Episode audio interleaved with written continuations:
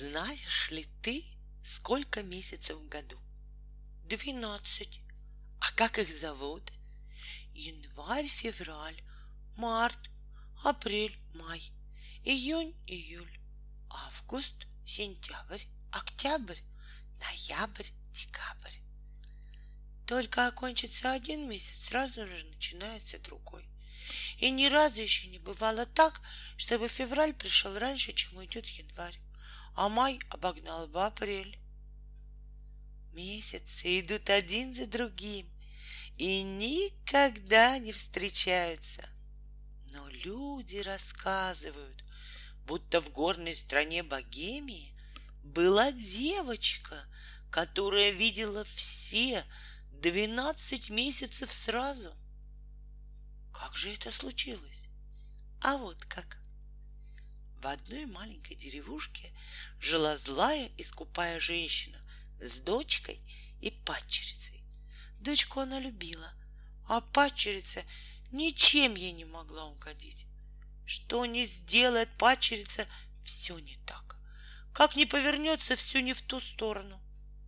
Дочка по целым дням на перине валялась, да пряники ела. А пачерице с утра до ночи и присесть некогда было. То воды натаскай, то хворосту из лесу привези, то белье на речке выполощи, то грядки в огороде выпали. Знала она и зимний холод, и летний зной, и весенний ветер, и осенний дождь. Потому-то, может, и довелось ей однажды увидеть все двенадцать месяцев разом. Была зима, шел январь месяц. Снегу намело столько, что от дверей его приходилось отгребать лопатами. А в лесу на горе деревья стояли по пояс в сугробах и даже качаться не могли, когда на них налетал ветер. Люди сидели в домах и топили печки.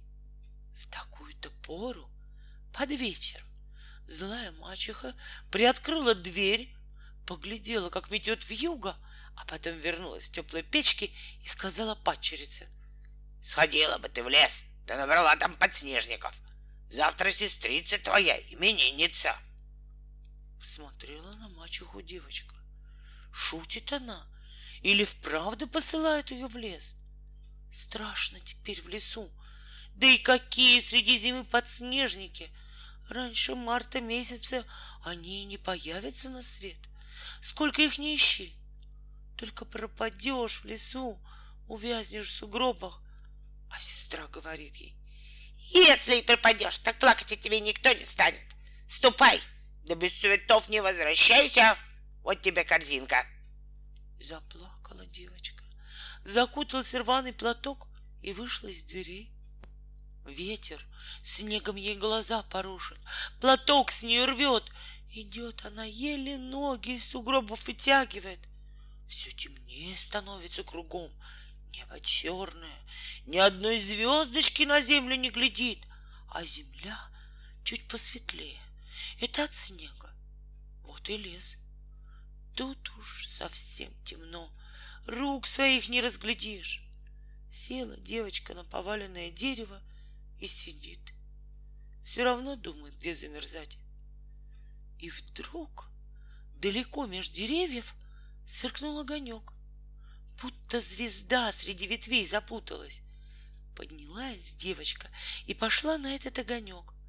Тонет в сугробах, через бурелом перелезает — только бы, думает, огонек не погас, а он не гаснет, он все ярче горит. Уже теплым дымком запахло, и слышно стало, как потрескивает в огне хворост. Девочка прибавила шагу и вышла на полянку. Да так и замерла. Светло на полянке, точно от солнца — Посреди полянки большой костер горит, Чуть ли не до самого неба достает. А вокруг костра сидят люди, Кто поближе к огню, кто подальше. Сидят и тихо беседуют. Смотрит на них девочка и думает, кто же они такие? На охотников будто не похожи, на дровосеков еще того меньше. Вон они какие нарядные, кто в серебре, кто в золоте, кто в зеленом бархате. Стала она считать. Насчитала двенадцать. Трое старых, трое пожилых, трое молодых, а последние трое совсем еще мальчики. Молодые у самого огня сидят, а старики поодаль. И вдруг обернулся один старик, самый высокий, бородатый, бровастый, и поглядел в ту сторону, где стояла девочка. Испугалась она, хотела убежать, да поздно. Спрашивает ее старик громко. Ты откуда пришла? Что тебе здесь нужно? Девочка показала ему свою пустую корзинку и говорит, нужно мне набрать в эту корзинку подснежников.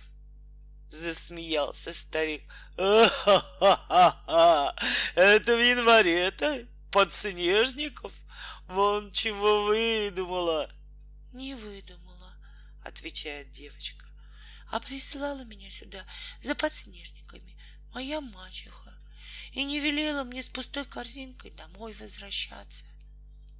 Тут все двенадцать поглядели на нее и стали между собой переговариваться. Стоит девочка, слушает, а слов не понимает, будто это не люди разговаривают, а деревья шумят. Поговорили они, поговорили и замолчали.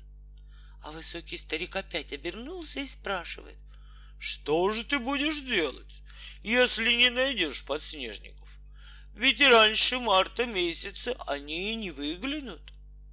В лесу останусь, говорит девочка. Буду марта месяца ждать. Уж лучше мне в лесу замерзнуть, чем домой без подснежников вернуться. Сказала это и заплакала. И вдруг один из двенадцати, самый молодой, веселый, в шубке на одном плече, встал и подошел к старику. «Братец Январь, уступи мне на час свое место». Погладил свою длинную бороду старик и говорит. «Я бы уступил, да не бывать марту прежде февраля». «Ладно уж», — проворчал другой старик, весь лохматый, растрепанной бородой. «Уступи, я спорить не стану. Мы все хорошо ее знаем. То у проруби ее встретишь с ведрами, то в лесу с вязанкой дров. Все месяцев она своя. Надо ей помочь. Ну, будь по-вашему, сказал январь. Он стукнул о землю своим ледяным посохом и заговорил. Не трещите морозы в заповедном бару, у сосны, у березы не грызите кору. Полно вам воронье замораживать, Человечье жилье выхолаживать. Замолчал старик, и тихо стало в лесу. Перестали потрескивать от мороза деревья, а снег начал падать густо, большими мягкими хлопьями. «Ну, теперь твой черед, братец!» — сказал январь и отдал посох меньшему брату, лохматому февралю. Тот стукнул посохом, мотнул бородой и загудел. «Ветры, бури, ураганы, дуйте, что есть мочи, вихри, в юге и бураны, разыграйтесь к ночи, в облаках трубите громко, Вейтесь над землею, Пусть бежит в полях поземка Белою змеёю. Только он это сказал, как зашумел в ветвях бурный мокрый ветер. Закружились снежные хлопья, понеслись по земле белые вихри, а февраль отдал свой ледяной посох младшему брату и сказал — Теперь твой черед, братец Март. Взял младший брат посох и ударил о землю. Смотрит девочка, А это уже не посох, это большая ветка, вся покрытая почками. Усмехнулся Март и запел звонко во весь свой мальчишеский голос. Разбегайтесь, ручьи, растекайтесь лужи, Вылезайте, муравьи, после зимней стужи. Пробирается медведь сквозь лесной валежник, Стали птицы песни петь, И расцвел подснежник. Девочка даже руками сплеснула. Куда девались высокие сугробы? Где ледяные сосульки, что висели на каждой ветке? Под ногами у нее мягкая весенняя земля. Кругом каплет, течет, журчит. Почки на ветвях надулись и уже выглядывают из-под темной кожуры первые зеленые листики. Глядит девочка, наглядеться не может. Что же ты стоишь? говорит ей Марта. Торопись, нам с тобой всего один часок братья мои подарили. Девочка очнулась и побежала в чащу подснежники искать. А их, видимо-невидимо, под кустами и под камнями, на кочках и под кочками, куда ни поглядишь. Набрала она полную корзину, полный передник, и скорее опять на полянку, где костер горел где двенадцать братьев сидели. А там уже ни костра, ни братьев нет. Светло на поляне, да не по-прежнему. Не от огня свет, а от полного месяца, что взошел над лесом. Пожалела девочка, что поблагодарить ей некого, и побежала домой, а месяц за ней поплыл. Чуя под собой ног, добежала она до своих дверей и только вошла в дом, как за окошками опять загудела зимняя вьюга, а месяц спрятался в тучи. «Ну что?» — спросили у мачеха и сестра. «Уже домой вернулась. А подснежники-то где?» Ничего не ответила девочка, только высыпала из передника на лавку подснежники и поставила рядом корзинку. Мачеха и сестра так и ахнули, да где ж ты их взяла? Рассказала им девочка. Все как было. Слушают они обе и головами качают. Верят и не верят. Трудно поверить. Да ведь вот, на лавке целый ворох подснежников, свежих, голубеньких. Так и веет от них мартом месяцем. Переглянулись мачеха с дочкой и спрашивают. А больше тебе ничего месяца не дали? Да я больше ничего и не просила. Вот дур так дура, говорит сестра. В кои-то веки со всеми двенадцати месяцами встретилась, а ничего, кроме подснежников, не выпросила. Но будь я на твоем месте, я бы знала, чего просить. У одного яблок до груш сладких, у другого земляники спелой, у третьего грибов беленьких, у четвертого свежих огурчиков. Умница, доченька, говорит мачеха. Зимой земляники да грушам цены нет. Продали бы мы это, и сколько бы денег выручили. А эта дурочка подснежников натаскала. Одевайся, дочка, потеплее, да сходи-ка на полянку. Уж тебя они не проведут, хоть их двенадцать, а ты одна. Где им? Отвечает дочка. А сама руки в рукава, платок на голову. Мать ей вслед кричит. Рукавички надень, шубку застегни. А дочка уж за дверью убежала в лес. Идет по сестренным следам, торопится. Скорее бы мне, думает, до полянки добраться. Лес все гуще, все темней, сугробы все выше, бурелом стеной стоит. Ох, думает мачехина дочка, и зачем только я в лес пошла? Лежал бы сейчас дома в теплой постели, а теперь ходи да мерзни, еще пропадешь тут. И только она это подумала, как увидела вдалеке огонек. Точно звездочка в ветвях запуталась. Пошла она на огонек. Шла, шла и вышла на полянку. Посреди полянки большой костер горит, а вокруг костра сидят двенадцать братьев, двенадцать месяцев. Сидят и тихо беседуют. Подошла мачехина дочка к самому костру, не поклонилась, приветливого слова не сказала, а выбрала место, где пожарче, и стала греться. Замолчали братья месяцы.